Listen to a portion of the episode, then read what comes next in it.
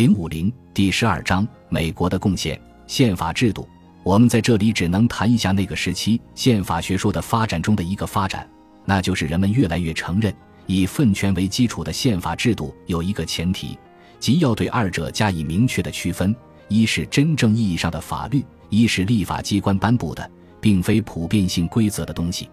我们可以在那个时期的讨论中发现，讨论者经常提及经过深思熟虑的。不受任何好恶情绪所左右的，不知道会施加于何人身上的普遍性法律这个概念，对于不同于普遍性法案的特别法案之不可取，也进行了很多讨论。司法裁判也一再强调，真正意义上的法律应该是在相似情况下对群体的每一成员都有相同约束力的普遍性的公开的法律。曾多次有人试图将这个区别体现在一些州宪法之中，直到后来。这个区别终于被视为对立法的主要限制之一。这一点，加上联邦宪法禁止通过具有追溯力的法律的明文规定，但最高法院早期有一个裁定，将这个禁止单单限于刑法，这是有点说不通的，都表明了宪法规则是如何旨在对实体立法加以监控的。七到了那个世纪的中叶。最高法院又重新遇到了机会来重申自己对国会通过的法律是否符合宪法加以审定的权利。当时，对这个权利是否存在已经没有多大疑问了。问题不如说已经变成为宪法或宪法原则对立法系统施加的实体性限制究竟属何性质的问题。有一段时间，司法裁判文书随便诉诸一切自由政府的根本性质以及文明的基本原则。但是渐渐的，随着主权在民的理想日益扩大其影响，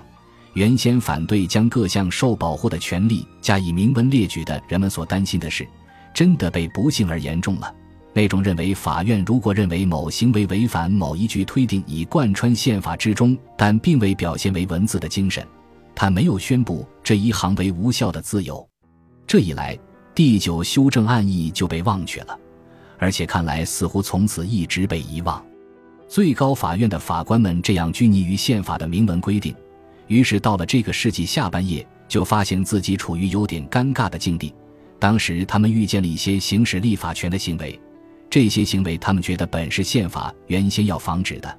但宪法又没有明文加以禁止。实际上，他们一开始时先剥夺了自己的一件本来已由第十四修正案给他们提供了的武器。这个修正案做出了一项禁令。任何州均不得制定或执行任何会对美国公民的特权或豁免加以剥夺的法律，但不到五年，这项禁令就被最高法院的一项裁决化为实际上的乌有。然而，修正案同一条接下去说，任何州亦不得未经正当法律手续而剥夺任何人的生命、自由或财产，亦不能拒绝给予在其管辖范围内的任何人以平等的法律保护。这段话后来却获得了始料不及的重要性。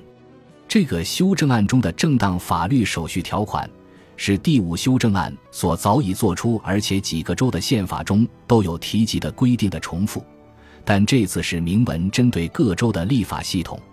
总的来说，最高法院原早先对早期规定的解释，是按照正当的执行法律的手续的原始含义无疑具有的意义。但是在那个世纪的最末二三十年间，一方面，那种认为最高法院唯有凭宪法的文字方得宣布某法律的违宪的主张，成了不受质疑的学说；而另一方面，最高法院又遇到了越来越多的似乎违反宪法精神的法律。这时候，他就通过把程序法解释为实体法，抓住了救命稻草。第五与第十四修正案正当法律手续条款是宪法中仅有的提及财产的条款，在后来的五十年当中，这两条条款被最高法院用来作为根据，制定了一个法律体系，涉及范围不仅限于个人自由，而且还涉及政府对经济生活的管理，包括警察权和收税权的使用。这种特别的，而且部分是偶然的历史发展。其结果尚不足以提供一个普遍性的教训，能让我们在这里更进一步研究这些结果在现实美国宪法领域中所引起的种种复杂问题。对于由此产生的局面，没有多少人会认为是令人满意的。在这样一部宪法的含糊权威之下，避免使最高法院这样来裁判，不是去裁判某一部具体法律究竟是否超出了已授予立法机关的具体权力范围，也不是去裁判定出的法律是否违反了宪法原先有意要捍卫的成文或不成文的原则，而是去裁判立法机关行使其权力去争取的目标是否可取。问题变成了行使权力的宗旨是否合理的问题。换言之，即在某一具体场合下的需要是否大到足以使得有理由行使某些权利，虽然在别的场合可能是有理由的问题。最高法院这就显然跨越了自己应有的司法职能，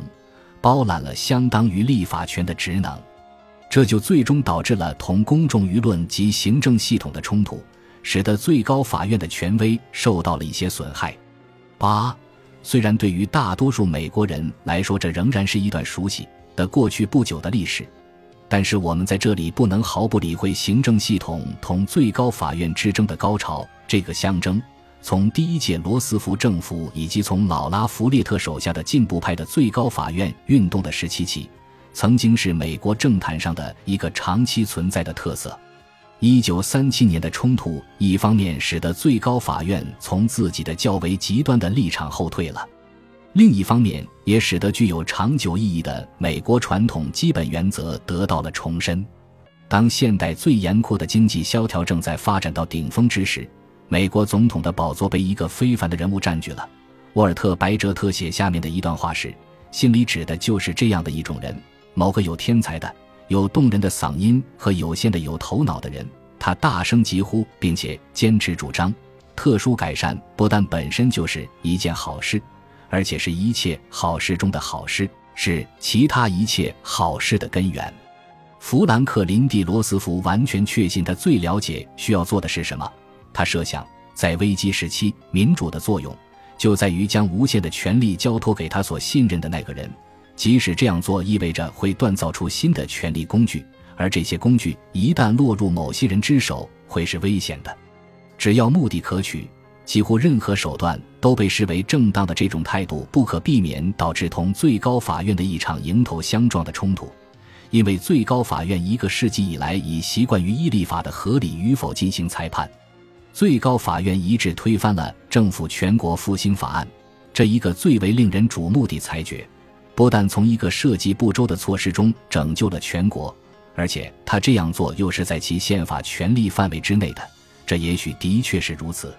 然而，在其后，最高法院的一个微弱的保守多数派就以成问题的多的理由否决了总统的一个又一个的措施，直到总统确信，他如果要推行这些措施，唯一的机会就是限制最高法院的权力，或是更换其成员。就是在那有名的最高法院改组法案 （Court Packing Bill） 问题上，斗争到了狭路相逢的程度。但是，总统于1936年以空前的大多数得票率当选连任，充分加强了他去这样做的地位。这件事同时也似乎说服了最高法院，总统的方案是得到广泛支持的。结果，最高法院从自己比较极端的立场退却，不但在某些核心问题上转了个大弯。而且实际上放弃了运用正当法律程序条款来作为对立法的实体性限制，但这一来，总统也就被剥夺了他的那些最为有力的论据。最终，总统的措施在他本党占压倒大多数的参议院中被彻底击败。他的声望本来刚刚达到高峰，但这下子却遭到了一次严重的打击。本集播放完毕，感谢您的收听。喜欢请订阅加关注，主页有更多精彩内容。